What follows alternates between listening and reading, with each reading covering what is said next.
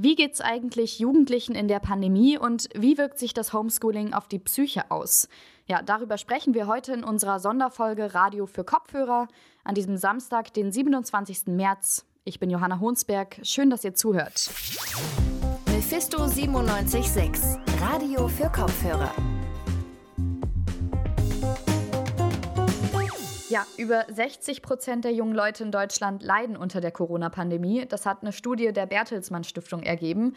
Und die bestätigt unter anderem, dass sich die Jugendlichen einsam fühlen, psychisch belastet sind oder auch Zukunftsängste haben. Und darüber, wie man damit umgeht, da wird natürlich auch zu Recht viel diskutiert. Stichwort Schulöffnungen oder Schulschließungen. Aber wie wird es eigentlich nach der Krise aussehen? Also wenn so langsam wieder, ich sage das mal in Anführungsstrichen, Normalität einkehrt, da ist ja natürlich ein oder zwei Jahre Isolation auch nicht direkt vergessen. Und mit diesen Folgen, also psychische Folgen vielleicht auch, hat sich meine Kollegin Helena Stahlschmidt beschäftigt und die ist mir zugeschaltet. Hallo Helena. Hallo Johanna. Ja, wir merken es ja irgendwie alle, die Pandemie fordert uns ziemlich heraus. Aber was für Folgen hat die Pandemie denn für Kinder und Jugendliche jetzt konkret? Das habe ich unter anderem Julian Schmitz von der Universität Leipzig gefragt. Er ist Kinder- und Jugendpsychotherapeut und hat deshalb vor allem von psychischen Krankheiten bei jungen Menschen gesprochen. Diese Krankheiten verschlimmern sich in vielen Fällen und es kommen zum Teil auch neue dazu. Julian Schmitz hat auch gesagt, dass es wohl noch weiter ansteigen wird. Wir haben bei uns im Institut auch eine Ambulanz für Kinder und Jugendliche mit psychischen Erkrankungen. Hier sehen wir auf der einen Seite, dass die Kinder, die schon psychisch krank oder psychisch belastet waren vor der Corona-Pandemie, es bei der überwiegenden Mehrheit der Patienten eine Symptomverschlechterung gab, dass Störungen wie beispielsweise Depressionen oder Angststörungen, Zwangsstörungen sich verstärkt haben oder auch neue Störungen dazugekommen sind. Und auf der anderen Seite sehen wir auch, dass wir eine Vielzahl von neuen Anfragen haben. Der Kinderarzt Markus Langhammer hat mir erzählt, dass sich die Sorgen und Ängste der Kinder dann auch in psychosomatischen Beschwerden zeigen. Das heißt, die Kinder haben Schmerzen, ohne dass eine organische, also körperliche Ursache dafür vorliegt. Was man jetzt kurzfristig schon sieht, ist, dass die Kinder vermehrt Ängste haben, Sorgen, Traurigkeit, sich zurückziehen, von sich aus Kontakte resignieren und sich das auch viel auf Körperebene dann widerspiegelt. Also man sagt ja Somatisierungsstörungen, also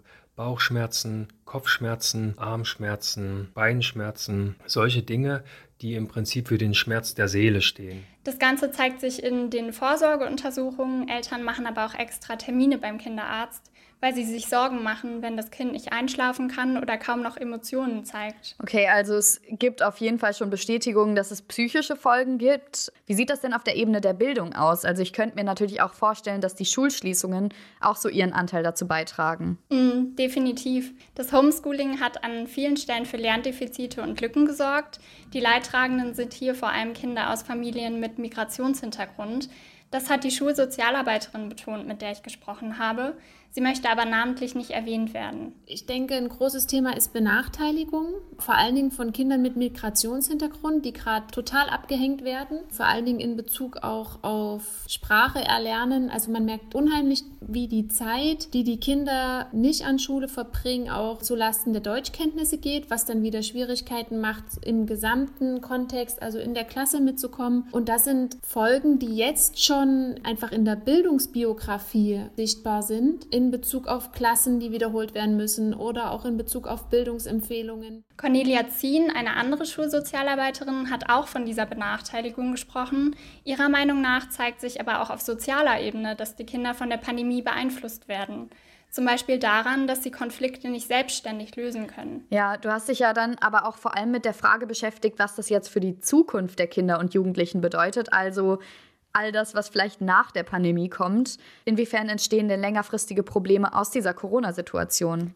Also hundertprozentig voraussehen kann das natürlich niemand. Aber der Kinderarzt Markus Langhammer hat große Bedenken wegen der Ängste, die Kinder entwickeln. Und Julian Schmitz hat ausdrücklich gesagt, dass sich gerade nicht behandelte psychische Störungen sozusagen chronifizieren. Das heißt, Betroffene leiden dauerhaft darunter. Dazu kommt, dass es sowieso zu wenige Therapieplätze für Kinder und Jugendliche gibt Und auch die Lernlücken werden wohl nicht ohne Folgen bleiben. Wir werden sehen, dass wir einen starken Anstieg haben von psychischen Erkrankungen, von psychischen Belastungen bei Kindern und Jugendlichen. Und ich erwarte, dass wir auch sehen, dass insbesondere Familien, die vorher auch schon psychosozial belastet waren, sehr große Schwierigkeiten haben werden, den schulischen Lernfortschritt aufzuholen und dass sich daraus einfach schlechtere Schulabschlüsse auch ergeben werden und Bildungslücken, die sehr schwierig sind, wieder zu füllen. Wie kann man denn jetzt das versuchen auszugleichen? Also vielleicht irgendwie schon schon jetzt entgegenzuwirken? Also es haben wirklich alle betont, Kinder brauchen Kontakt zu Gleichaltrigen, um sich gut und gesund zu entwickeln. Da schwang dann auch der Wunsch bzw. die Forderung nach Präsenzunterricht mit. Cornelia Zien findet, dass es grundsätzlich gute Strategien für die Schulen geben muss. Zum Teil besteht da noch großer Bedarf und die Unterschiede zwischen den einzelnen Schulen seien echt riesig. Und auch Julian Schmitz ist der Meinung, dass viele Entscheidungen auf der Ebene der Politik getroffen werden müssen. Es wird eine sehr große Aufgabe sein, jetzt Möglichkeiten zu schaffen, das, was da verloren gegangen ist, ein Stück weit nachzuholen. Das wird nicht komplett nachzuholen sein, aber sich zu überlegen, was sind die Konzepte, um das verpasste schulische Lernen wieder aufzuholen? Was sind die Konzepte, um möglichst bald auch einen stabilen Präsenzunterricht wieder hinzubekommen. Das heißt, wir haben schon die Möglichkeit, dass die Generation nicht verloren ist, aber wir müssen, glaube ich, sehr darauf schauen, was brauchen die Kinder, was haben die Kinder in dieser Zeit verpasst und wirklich auch gute Angebote machen, wie Kinder da aufgefangen werden können und versorgt werden können. Also es wird sich vor allem wieder Präsenzunterricht gewünscht, unter anderem vom Kinder- und Jugendpsychotherapeuten Julian Schmitz, um da diese psychischen Folgen so ein bisschen ausgleichen zu können. Und klar, wenn man in der Schule sitzt mit mehreren Kindern, dann ist es auch ein bisschen einfacher, so diese Pandemiesituation zu bewältigen. Und Helena, du hast dich damit beschäftigt, wie es da Kindern und Jugendlichen in der Pandemie und danach geht. Ich fand es sehr interessant. Danke dir für die Infos. Danke auch. Wir haben es gerade kurz angesprochen. Das Thema Schule spielt in dem Kontext eine riesige Rolle. Und ja, wir wissen es alle, da wurde dann eben im vergangenen Jahr eher der Laptop aufgeklappt und von zu Hause aus gelernt, statt ja, wie man das normalerweise als Schulkind macht, den Schulbus zu nehmen und sich dann ins Klassenzimmer zu setzen. Aber kann jetzt Homeschooling überhaupt funktionieren, wenn eben die Hardware zum häuslichen Lernen fehlt oder gar nicht einsatzbereit ist? Da denke ich zum Beispiel an Laptops, die nicht funktionieren oder vielleicht auch gar nicht angeschafft werden können aus finanziellen Gründen oder Mikrofone und Kameras. Moritz Bauer, der hat sich mit der Leipziger Förderschule Robert Blum beschäftigt und wie die mit den technischen Herausforderungen umgegangen ist. Schulschließung bedeutet Krisenmodus. An der Robert-Blum-Schule in der Leipziger Kohlgartenstraße sind die Klassenräume zuletzt 13 Wochen lang leer geblieben. Wie andernorts war auch hier Homeschooling angesagt. Eigentlich. Doch zu Hause mit Laptop und Videokonferenzen zu lernen, ist für die SchülerInnen hier undenkbar gewesen. An dieser Schule gehen 165 SchülerInnen mit sonderpädagogischem Förderbedarf zur Schule, um eine Berufsausbildung zu absolvieren. Plötzlich vom Präsenz auf Distanzunterricht umzustellen, war eine große Herausforderung. Diese hat sich schwieriger gestaltet für Schulleiterin Andrea Dörre und ihre KollegInnen als für andere Schulen. Der Grund, die Voraussetzungen für das häusliche Lernen waren denkbar schlecht, so Andrea Dörre. Also sie haben auch wirklich die technischen Voraussetzungen überhaupt nicht. Ja, da gibt es keinen Drucker, da gibt es keinen Computer und wenn es einen Drucker gibt, da sind die Druckerpatronen alle, da ist kein Geld da, äh, dass man sich Druckerpatronen neu kauft.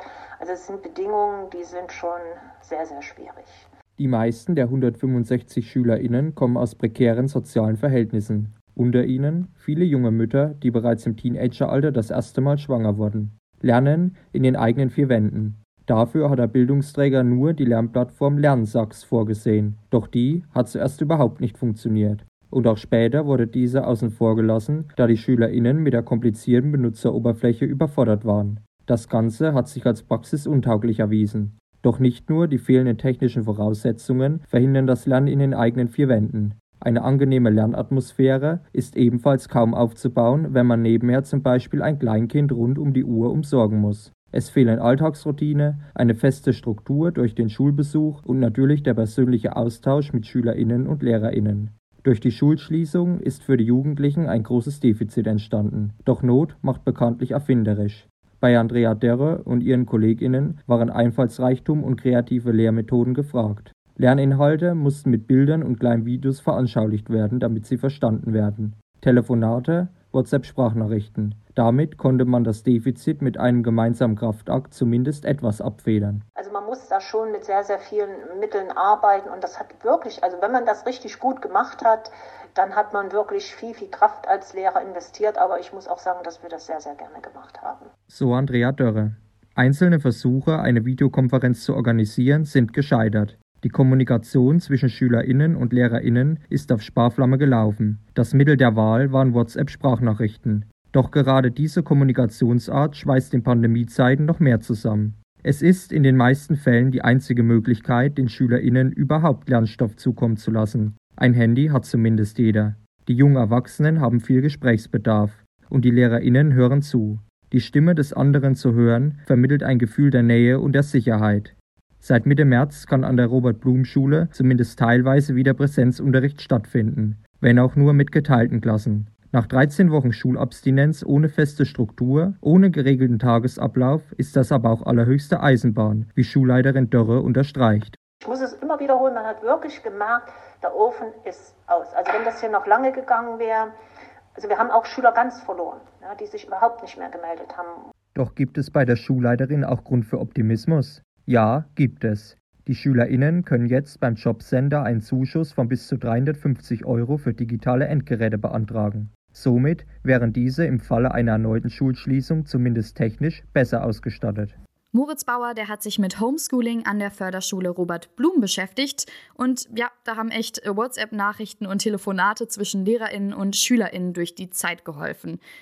Trotzdem, die Bedingungen der Pandemie haben natürlich auch für Kinder und Jugendliche große Auswirkungen bis hin zu langfristigen psychischen Folgen. Und genau darüber haben wir heute in dieser Podcast-Folge gesprochen. Da bedanke ich mich auch nochmal bei Alexia Eschabo für die Organisation und sage Tschüss. Wir hören uns dann am Montag wieder zu einer regulären Folge Radio für Kopfhörer. Ich bin Johanna Hunsberg. Bis dahin. Mephisto 976, Radio für Kopfhörer.